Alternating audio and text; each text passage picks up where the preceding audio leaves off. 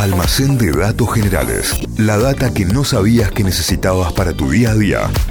Sandy, ¿vos estás listo? Obvio. ¿Ya barriste, barriste la vereda? Obvio. ¿Acomodaste todo? Pero por supuesto. Levantamos la persiana, abrimos el almacén de datos generales. Y como contábamos recién, vamos a hablar de un hito arquitectónico. A ver. Algo muy extraño que ocurrió a principios del siglo XX en Indianapolis, Estados Indianapolis, Unidos, en el estado de Indiana. Eh, vamos a decir solamente que vamos a hablar de una mudanza. Ok. Y Ajá. para eso eh, tenemos que empezar hablando de una empresa de eh, telecomunicaciones, la Central Union Telephone Company, hoy inexistente, pero que se fue fusionando, hoy funciona eh, como subsidiaria de ATT. Ah, conocida, sí. Perfecto. Bueno, eh, empezó eh, a, a trabajar esta, esta empresa a fines de 1800 para brindar servicio de comunicación a distintas ciudades de Estados Unidos. Particularmente en Indianápolis, en el estado de Indiana, que es donde vamos a hablar hoy, la empresa tenía una sucursal que fue creciendo de a poco y a poco y para el año 1907 decidieron construir un edificio propio, como dejar de buscar oficinas y hacer un edificio para eh, eh, meter allá adentro a toda la empresa que, como decíamos, venía creciendo bien. Así que contratan a un equipo de arquitectos para diseñar ese edificio. Esos arquitectos eran del estudio Vonnegut von Müller, un eh, estudio de eh, arquitectos alemanes estadounidenses. Bien. Eh, compuesto por Bernard Vonnegut y Arthur Bonn, eran los dos socios que tenían este estudio de arquitectura. Ese año diseñan el edificio y empieza la construcción. Eh, la obra con los años, eh, ya terminado el edificio, se lo conoció como la Indiana Bell Company. ¿Por qué Bell? Porque en el año 1929 eh, esa empresa, la Bell Company, compró a la Central Union Telephone Company, que es la primera que contábamos, y después con los años la compró ATT, es como existe al día de hoy. Pero bueno, eh, estamos hablando del año 1929, cuando pasa esto, cuando compran la, la empresa y se renombra a Indiana Bell. Eh, el edificio era muy moderno para la época, el construido por este equipo de, de arquitectos. Tenía 7 pisos, muy moderno para la época. 7 pisos, tenía 35 metros de altura y pesaba 11.000 toneladas. Decir el peso de un edificio es raro. Sí, Sí. eso te iba a decir. ¿Y ese dato? Es importante para la historia. Porque la cosa es que en 1929, con el edificio andando y con la empresa andando muy bien, con todas las oficinas ocupadas, con la empresa con nuevos dueños, con nueva, nueva denominación y todo, eh, empieza a darse cuenta que el espacio físico les iba a quedar chico muy rápido porque estaban creciendo a muy buen ritmo. Así que llaman otra vez al estudio, pero ya un montón de años después. El edificio se construyó en 1907 y esto pasa en 1929. Eh, llaman al estudio para eh, decir que pues, ¿qué hacemos? Queremos derrumbar el edificio y construir uno nuevo más grande en este Claro. lote algo completamente lógico y normal. Pero había un problema con esto de derrumbar el edificio y construir una sede más grande, que era que el edificio en cuestión era la sede central de todas las comunicaciones de Indianápolis. Todas las comunicaciones de teléfono de Indianápolis de esa época pasaban por el edificio, tenían sus centrales en el edificio. Una ciudad que para ese año, en 1929, tenía 300.000 habitantes dependientes de lo que pasaba ahí adentro, básicamente. Y no podían dejar sin servicio a toda una ciudad el tiempo que dure la obra que iba a constar en demoler y construir otro edificio. Ni siquiera Claro. el tiempo que supuestamente iban a necesitar para mudar temporalmente las oficinas les iba a alcanzar porque no podían dejar ni un día sin servicio de comunicación a toda la ciudad. Entonces, ¿cuál fue la solución? Atención. Y se le ocurre la solución a Kurt Vonnegut, que era el hijo del Vonnegut original que construyó el edificio, que fue mudarlo. No, no, ¿cómo hacemos un edificio? ¿Qué te Mudar crees que es la casa giratoria? Bueno, algo más o menos así. El hijo de Vonnegut, eh, que, que había diseñado ese primer edificio en 1907, se pone a pensar con todo lo que eso implica mover un edificio. Y no fue tan fácil, porque fue un trabajo arquitectónico muy zarpado. Lo que iban a hacer era construir primero una especie de rieles por debajo del edificio. Tuvieron que levantar toda la estructura, y ahí está el peso, el, el dato del peso, eran 11.000 toneladas, con una serie de gatos hidráulicos levantaron el edificio y montaron unos rieles. Y después con unos rodillos accionados con máquinas a vapor, el edificio se iba moviendo No, muy no. despacito. Está loco. Con cada bombeo, el edificio se movía más o menos 20 centímetros. ¿Qué iban a hacer? Imagínense esto. En el mismo lote, el edificio iba a girar 90 grados. Es decir, si la entrada estaba en una calle, Sí. la, la- la puerta principal iba a quedar en la de la vuelta.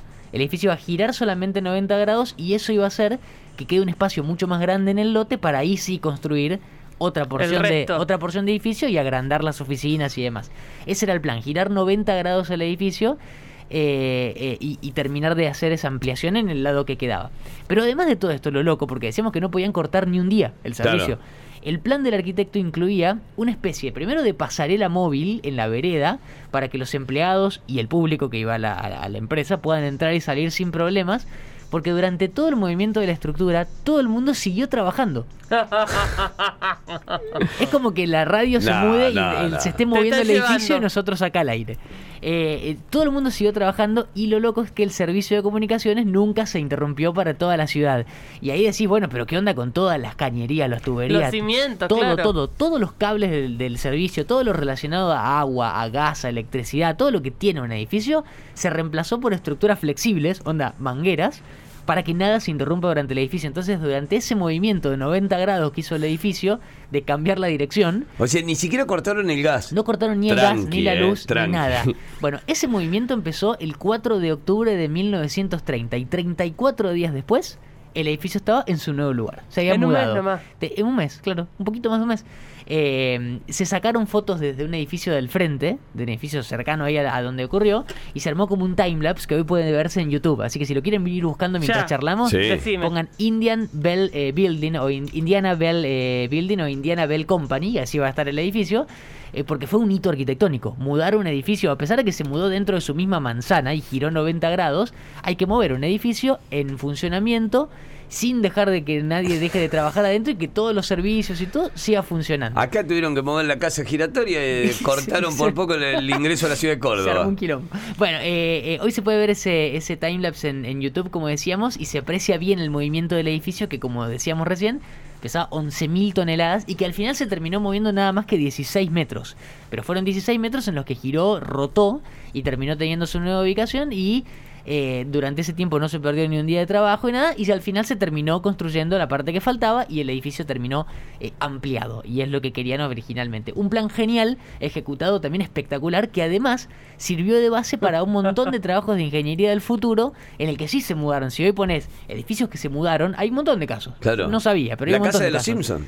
Eh, claro. La casa de los Simpsons la La mudan también. la levantaban. No, lo de la casa giratoria yo hago un chiste, pero la mudaron de barrio, chicos. O sea, la Claro, movieron como sí. 20 la cuadras. trasladaron de, de un barrio a otro. De Nueva Córdoba a Barrio General Paz. Sí, es impresionante Claro. lo que se hizo con esa casa. Yo vivía a una cuadra en ese momento cuando se hizo eso. Fue una locura. O sea, yo asomado al balcón, era la típica para alquilar balcones, asomado al balcón viendo eso, dos carretones se Claro. llevaban una casa así, viejo, ¿qué onda? Un portaaviones era, pero la, la- eh, somos de la generación que pudo ver la casa la casa giratoria en, En donde su estaba. lugar, en su lugar, ahora hay claro. un edificio muy moderno, muy coqueto, qué sé yo.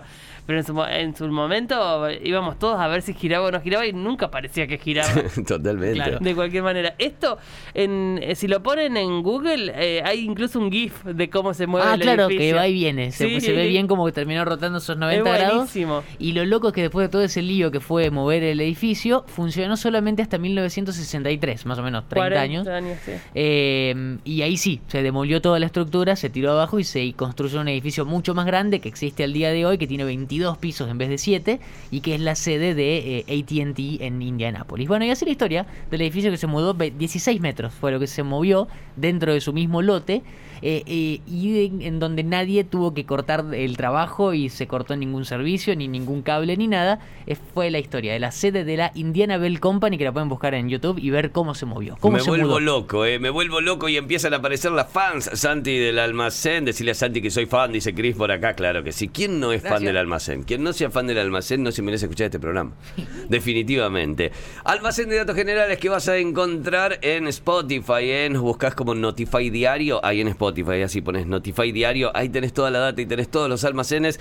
Hashtag almacén de datos generales del día de hoy. Eh, estoy viendo el GIF, es una locura el movimiento, es una locura lo que hicieron con este edificio que Porque además... no tiene lógica, no tiene ningún tipo de lógica, digamos. Y no es solo una torre, son, eh, eh, son como tres torres unidas en realidad. Claro, sí, sí, son, son esos edificios típicos de principio del siglo en Estados Unidos, bien de ladrillo y como masacote. Sí, sí, pero sí. que terminaron moviendo eso. girándolo. Definitivamente. Bueno, una locura lo que nos acaba de traer Santi hoy. Este almacén de datos generales lo encontrás en Spotify. Almacén de datos generales. La data que no sabías que necesitabas para tu día a día.